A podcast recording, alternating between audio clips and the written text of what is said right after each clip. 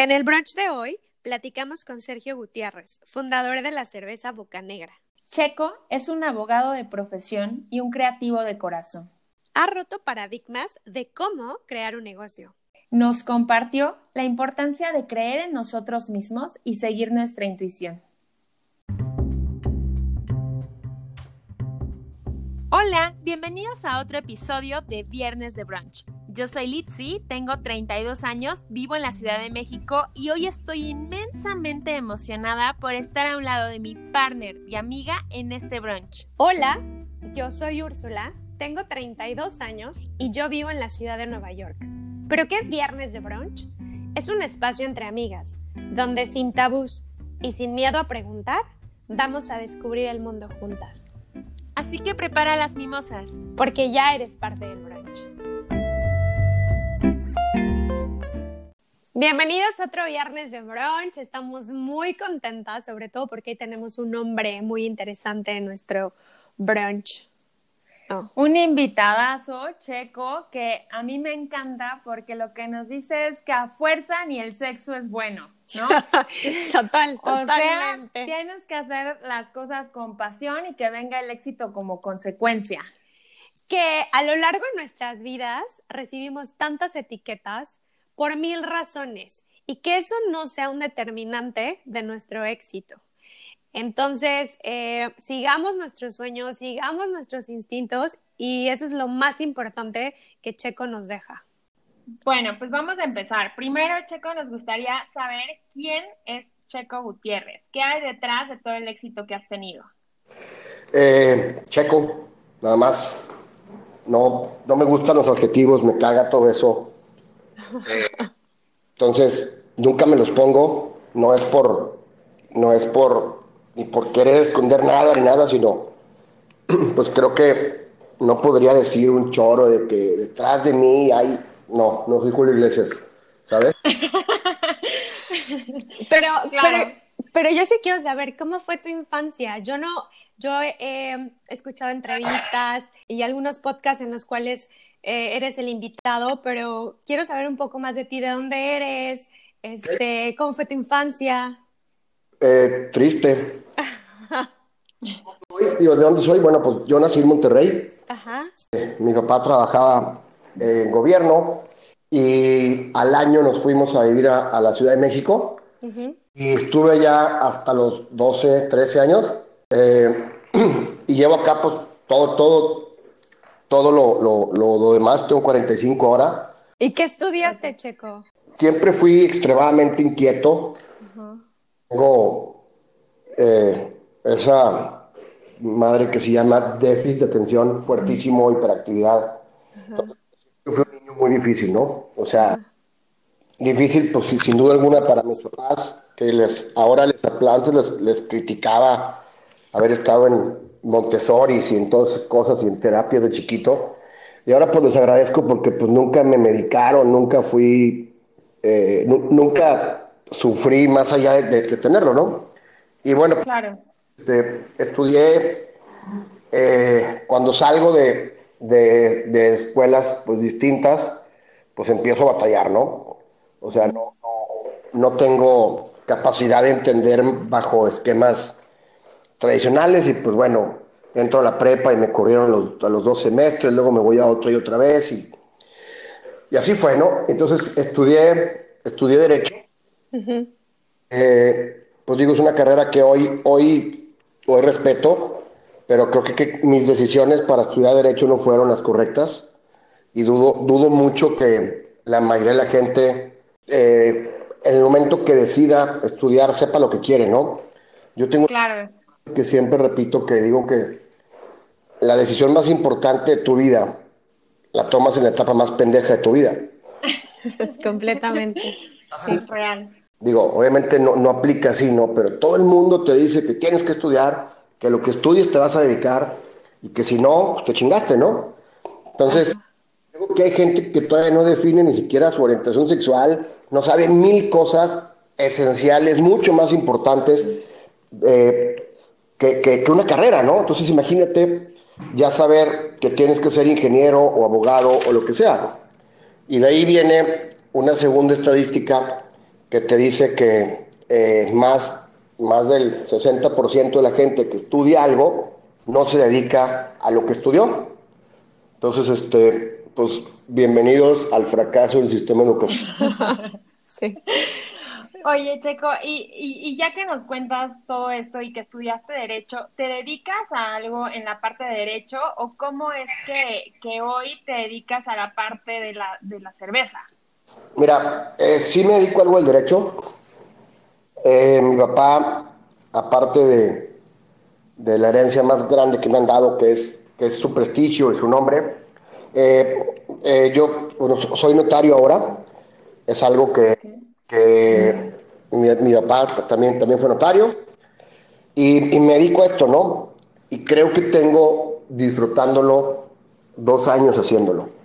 Antes de eso, para mí era algo extremadamente difícil era algo que no, que no, no, no, no, me daba, no disfrutaba como tal, ¿no? No me daba satisfacción. Y creo que el pedo era yo, no era, no era, no era ni la profesión ni, ni, nada, ¿no? Entonces, eh, para contar un poquito cómo llegué a esta parte, pues auténtica, si lo puedo llamar de alguna manera, es porque pues yo tuve un, un, un desarrollo emocional muy lento.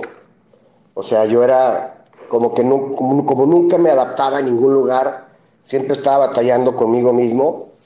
Entonces, eh, pues realmente como ya, cuando, cuando nace Robin, mi niña, mi, primer, mi, primer hijo, hija, ella, eh, creo que ahí sí fue una zarandeada que me hizo como, como madurar, aunque lo diga de una manera muy estúpida, porque tenía 27 años, ¿no? O sea, no era como, como tenía 21, ¿no?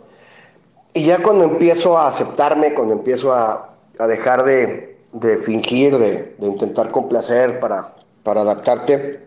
Creo que ahí es donde, donde descubro que o abrazo la creatividad como una parte eh, esencial de mi vida, ¿no? Obviamente empieza poco a poco. Eh, yo recuerdo que lo primero que hice como notario inconscientemente fue un logo. Y entonces este, eh, empiezo como que a, a, a disfrutar más los días, en todo sentido, buscar cosas que me gustaran.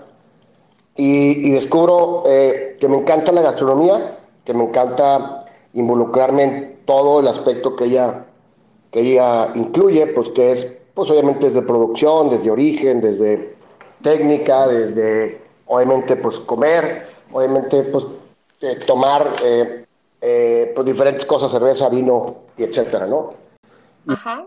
Que me identifiqué mucho con, con la gente que está involucrada en ella. Creo que un común denominador de la industria es la generosidad. De hecho, en, algunos, en alguna, en alguna, en una ocasión leí un libro o, algo que decía que los mejores amantes son los, son los cocineros porque es con placer, ¿no? Qué interesante. Creo mucho en esas cosas de, de impulsos instintivos que te hacen eh, vivir tu vida de una manera, aunque no quieras, ¿no? O sea, si eres generoso y ves a alguien en la esquina, le vas a dar el paso, porque tu vida así es, ¿no? O sea, de esa manera. Bueno, entonces eh, empiezo en eso, eh, empiezo a conocer gente del medio, me empiezo a, involucrar en, en reuniones, en un poquito más allá. Soy alguien de los que no me quedo a la mitad de nada.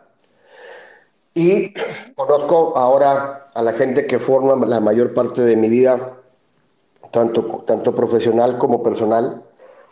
Y, y bueno, pues un día, literal, comiendo con, con, mi socio en un restaurante, veo que llega una persona que fabrica cerveza en su casa con una intención eh, comercial y pues bueno, para mí la cerveza era pues algo que se vendía en una una tienda, ¿no?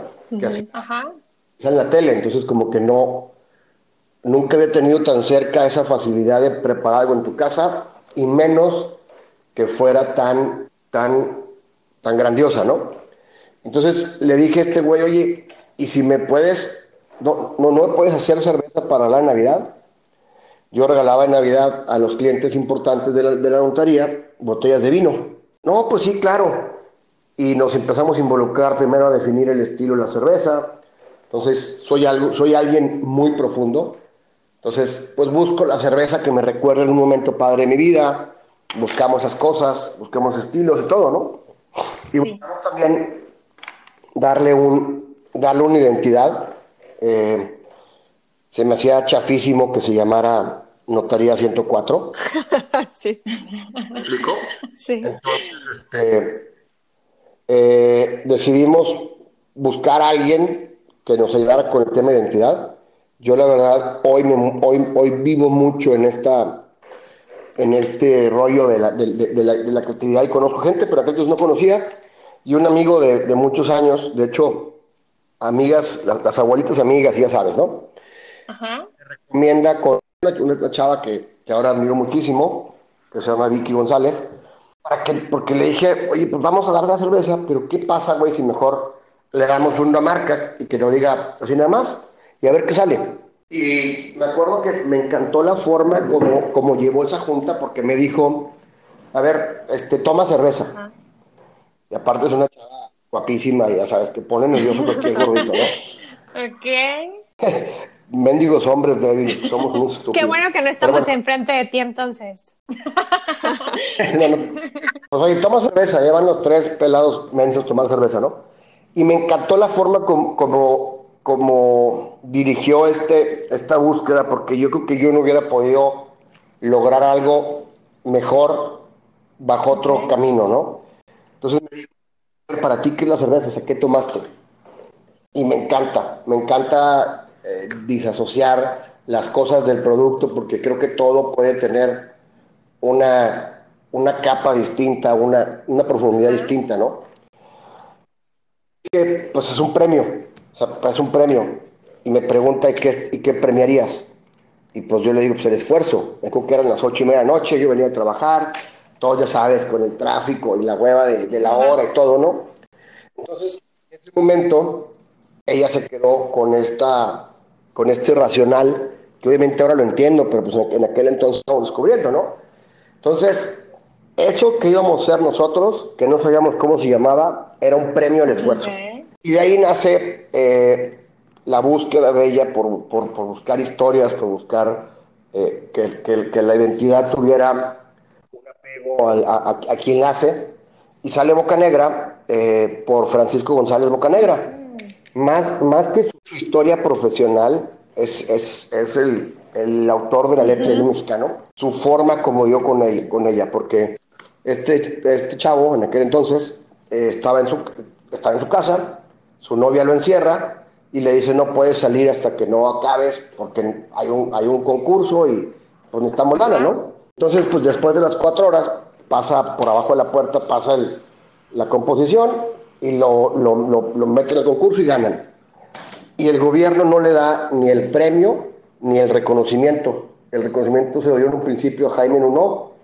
Y entonces, eh, en esa historia, en ese momento que lo que sí quiero contar, porque esta, esta chava, la misma que lo, que lo encerró, fue la que luchó, se le diera el reconocimiento a él, ¿no? La parte filosófica de Bocanegra es que era, era eso, era, era premiar el esfuerzo, era eh, lo que iba a regir nuestra, nuestra filosofía de marca, nuestra comunicación y todo. Que todo el mundo tenemos esa injusticia en algún momento de nuestra vida, ¿no? Y bueno, viviendo en un mundo en donde el 2% de la población es que tiene el 98% del dinero, pues creo que vemos más con injusticia que, que justos, ¿no? No sabíamos, qué bueno que ya nos lo contaste, porque es muy interesante que tenga tanto valor. Tanta historia, exacto. Oye, creando esta marca Boca Negra, que al final es una cerveza artesanal que tú, eh, que tú creas y que, y que has hablado también de toda la pasión y profundidad que quieres que haya tanto en el sabor como en el, en el envase, como en la ideología, etcétera, ¿qué tuviste a tu favor? Porque muchísima gente considero que de repente dice, bueno, pues yo quisiera crear una cerveza, ¿no? Pero a ti se te presenta una oportunidad que a lo mejor tú no tenías claro, pero ¿qué tuviste a tu favor para poder hacer todo el desarrollo de esta eh, cerveza artesanal? Se me hace, perdóname, se me hace una pésima pregunta. Te voy a explicar por qué. Si nos esperamos a tener algo a nuestro favor si pensamos que otro lo hizo porque tiene algo a su favor, entonces nunca vamos a poder hacer nada. Por eso se me hace una... Digo, perdón por la franqueza, pero ¿qué mi favor absolutamente nada. Tenía, tenía más que unos y mucho menos que otros. Okay. ¿Me explico? Porque tenía un primo con una planta cervecera, ni tenía un sobrino que tenía una planta de vidrio, ni tenía 100 camiones parados. Entonces creo que esa es, ese es el mal del por qué la gente no empieza. Porque espera que las cosas estén a su favor para empezar. O dos, piensa que el que la hizo, la hizo porque tiene, tiene. Y de aquí sale otra, otra frase que siempre digo. O sea, todas las cosas que tenemos a nuestro alrededor, todas las cosas que usamos, las cosas que admiramos, las hizo alguien tan o más pendejo que tú. ¿Me explico? Y, y, búscale. O sea, digo, no todo lo hizo un güey graduado de Harvard, con tíos millonarios, de siete generaciones de terratenientes. Y creo que, pero sí, es, pero sí es la primera excusa por la cual nadie hace nada. Sí, porque piensan que el otro tiene un superpoder. O porque tienes lana. Exacto. Y yo te puedo dar casos de gente que con toda lana no necesariamente triunfa, ¿no? Entonces, creo que debe de ser lo primero que haga cualquier persona es dejar de pensar en la excusa. Y aparte, ahí tengo otra cosa. ¿Qué crees? Está bien fácil resolver lo que quieras hacer. Si tú me dices ahorita un producto, el primero que usaste en la mañana, no lo tienes que decir. Tú encuentras hoy, te lo maquila en China en pequeñas, en pequeñas cantidades. Entonces ahora dime que no podrías hacer cepillos de dientes. ¿Me explico? O sea, no tienes fábrica, no tienes que tener 100 millones de pesos, ni, uno probablemente. No, o sea, y, tiene, tiene sentido lo que dices, pero algo que me llama mucho la atención, que cómo tomaste algo que ya existía, o sea, porque no es, no creaste algo nuevo, habían cervezas, como tú decías, que las conocías de que comprabas en el súper, pero ¿cómo creas la diferencia en experiencia con Boca Negra? O sea, realmente eso es lo que tú creaste. Pues creo, primero que nada, creo que sería muy injusto pensar que fui yo solo. Creo que el, talento de Vicky de, jamás permitir eh, disasociarlo, o separarlo, que siempre tuviera una, un, un acercamiento fuerte a nosotros. Eh, obviamente también yo soy un pinche necio de la fregada. Eh, ¿Por qué hace diferencia? Por la atención al detalle. Es la misma pinche botella que todo el mundo compra. Quería tener etiquetas porque era, era un, un impacto de planeta muy fuerte y batallé mucho para conseguir quién se serigrafiara, pero al final de cuentas me le hizo, me le hizo alguien que eh, eso hace, ¿no? Y creo que la atención al detalle y, el, y el creer tú primero que las cosas tienen, tienen vida, tienen alma, y transmitirlo es lo que vuelve algo genérico en algo grandioso. Y, y fíjate, a mí qué me pasó cuando estábamos eh, empezando, que nos empezaba a ir bien, e ir bien, es decir, empezamos a, a vender, o sea, porque es muy difícil que ese negocio en ese momento hubiera sido un éxito financiero, ¿no? Cuando empezaba a irnos, cuando que hicimos, oye, güey, ¿qué onda? Pues ya entramos en los supers, güey, o sea, ya sabes que no estás jugando, ya no eres el pendejo que entró a hacer cerveza en, en, en, Navidad y la llevas en, tu, en tu carrito a los restaurantes, que así empezamos. Y contratamos unos consultores que eran los gurús de eh, penetración de mercado, ¿no? y, te voy a contar primero el, final y luego lo voy a justificar. Les pagamos una cantidad importante para nosotros en ese entonces y nos corrieron, güey. Nos corrieron y nos devolvieron. ¿Por qué? Porque yo estaba necio en decirle Boca Negra no es cerveza. Boca Negra no es cerveza. Entonces él decía la palabra cerveza y yo no la, no la voy a ver así, no la voy a ver así, no la voy a ver así, no la voy a ver así. Y un día me dijo, es que, ¿sabes qué, güey? Esto que tú quieres hacer no se puede, ten tu dinero. Entonces, y, con mi historial de fracasos, que fue algo que me, pegó mucho. Y ahora voy a explicar por qué Bocanegra no es cerveza. Ok. Yo creo que la forma como cuidas un producto, la forma como lo tratas, como lo comunicas, son las mismas, son los mismos triggers emocionales que te hacen ir a un lugar orgánico a comprar tu granola preferir iPhone sobre Samsung o al revés, eh, son triggers emocionales. Entonces yo, yo, yo no quería usar los atributos de cerveza para vender Boca Negra. Yo no quería decir el mejor lúpulo, la mejor cebada. ¿Me explicó? Creo que no, me gusta. sino que más bien quería encontrarle un camino emocional al cómo la gente pudiera adoptarla como algo suyo. Y pues sí, sí es lo más difícil de hacer, probablemente, más si no te gusta y también si no le sabes, ¿no? Pero por suerte, amigos que, que creo que se, se, pusieron la camiseta de, del esfuerzo que hacíamos, creyeron en el producto, había cariño, eh, nos empezaron a ayudar eh, Pablo Leva y Humberto Garza de la Sociedad, una agencia importante acá en Monterrey. Eh, yo cuento esto y me dijo, es que no mames, están pendejos. Hay un mapa de las emociones, de cuáles debes de seguir para comunicar algo. Y nos fuimos por ahí con ellos, empezamos a hacer comunicación hablando de, usamos personas acá en Monterrey que hablaban de su trabajo, punto. O sea, nada de cerveza, no de rica, no de, no de refrescante, no de nada.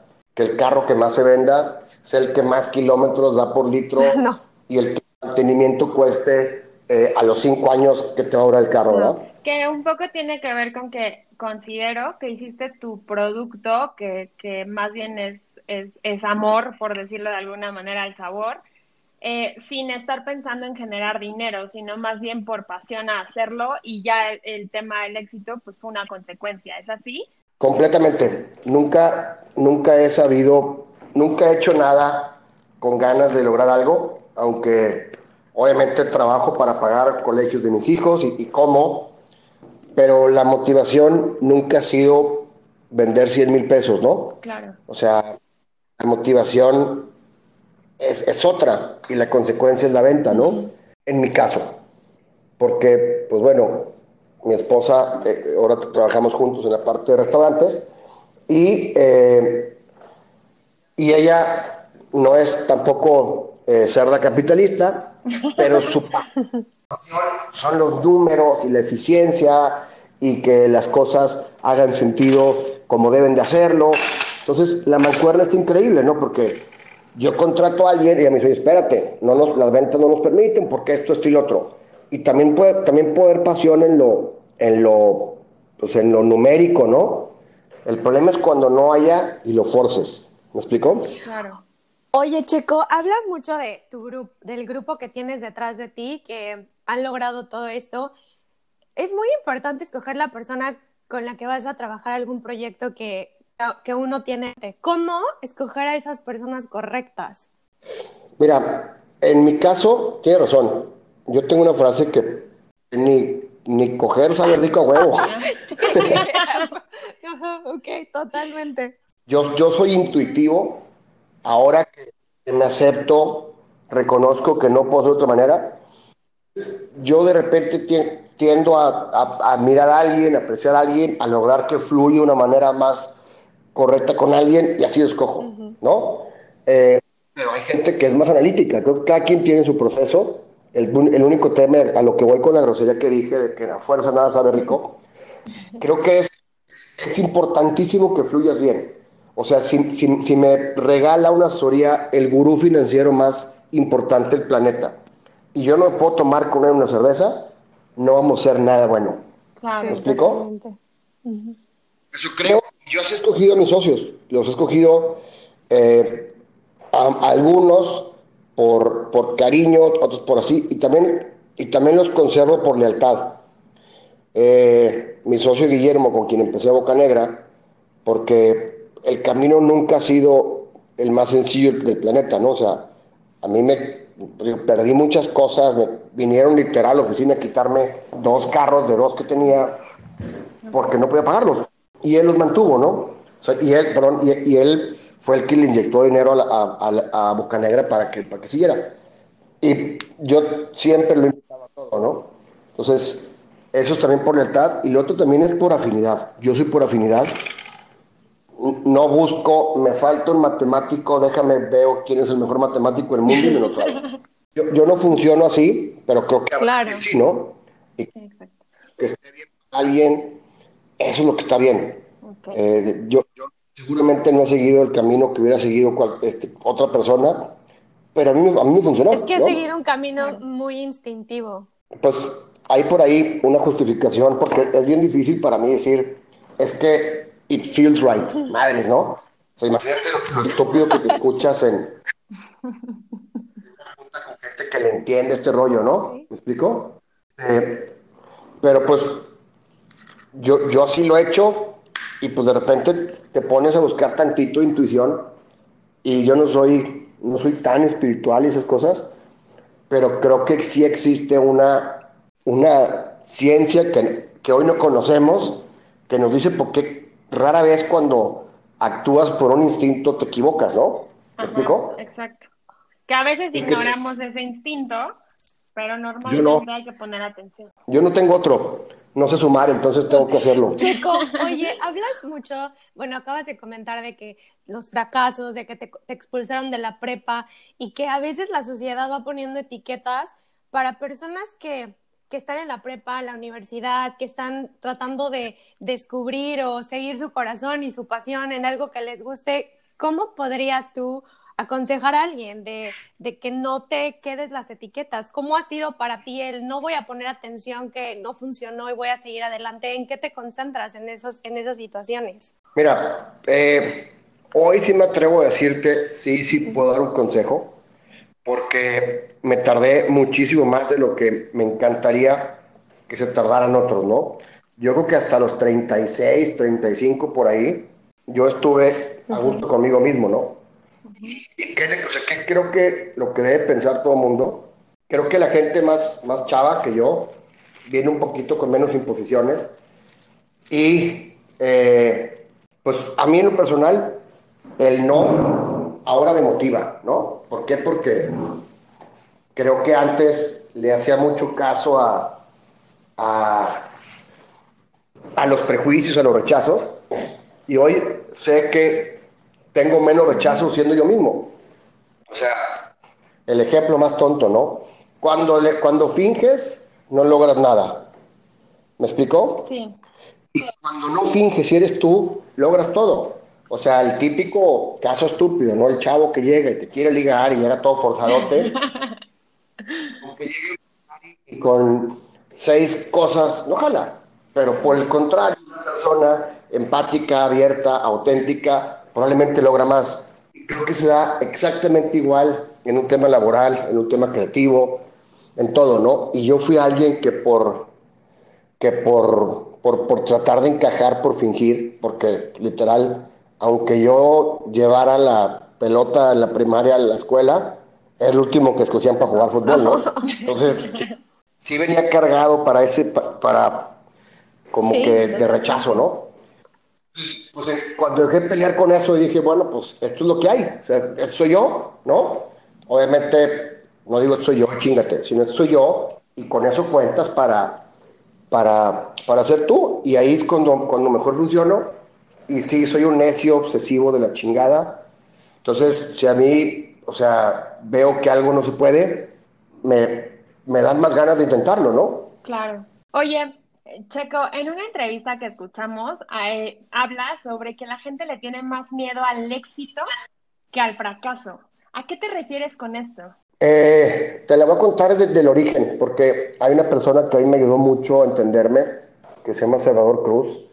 Cuando empezamos con este rollo de Boca Negra y empezó de ser, ah, mira, ahí va el pendejo de Checo que llega a los lugares en su carro, con la cerveza que tiene guardada en su casa, a venderla es el gran empresario, ¿no?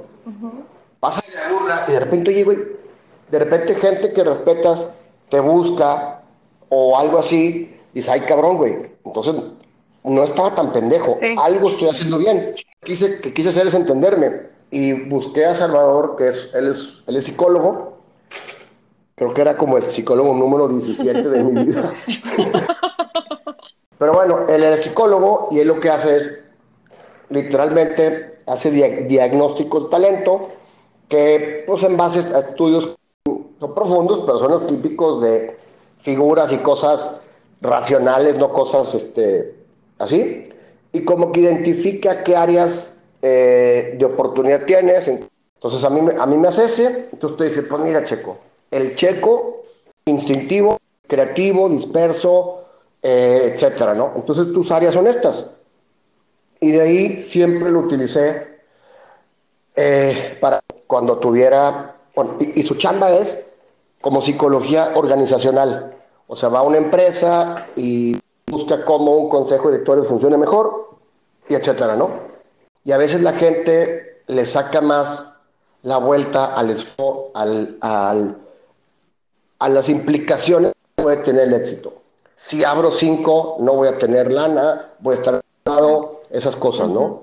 Y aparte también, en teoría, según él, la gente viene preparada para fracasar. Si fracasas, pues así es, hay un culpable lo que tú digas, ¿no?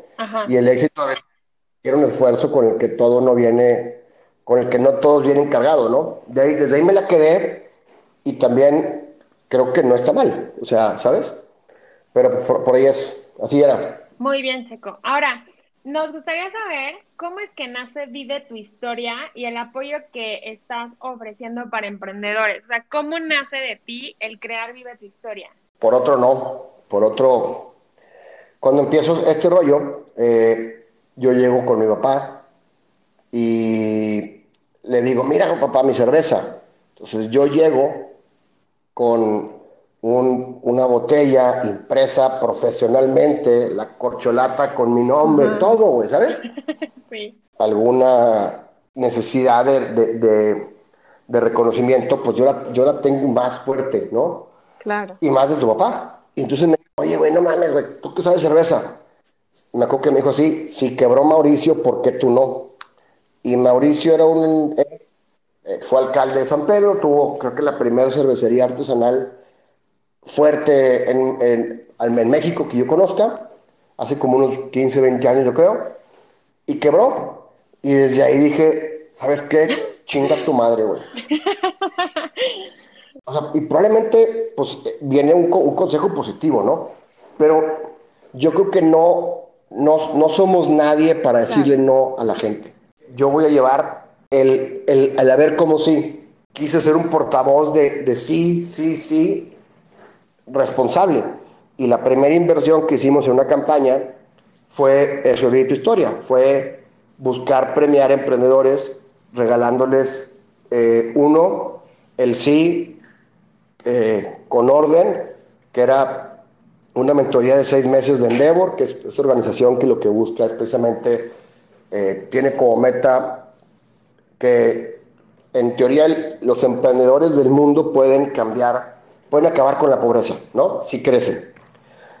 Y a los chavos les damos seis meses de sueldo para que no tuvieran una excusa de no dedicarse eh, de tiempo completo a lo que hacía, ¿no? Claro. Y eso era, era un mensaje de, de, si puedes, güey, yo te ayudo. Y eso es, es, por eso por eso nace esa, ¿no? ¿Y han salido proyectos buenos de ahí? Sí, al menos uno, o sea, Blooders, eh, que si los buscan han crecido bastante lo que estás tratando de hacer es eh, darles ese de creo en ti, hazlo, sí puedes, lo que a lo mejor su familia, sus amigos no, no les dan. Creo que más, más creo en ti es cree en ti.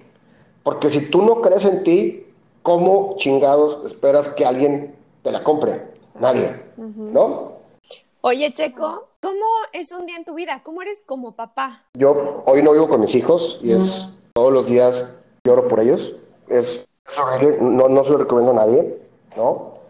Eh, pero pues bueno, como, papá soy extremadamente, soy, soy otro niño, soy juguetón.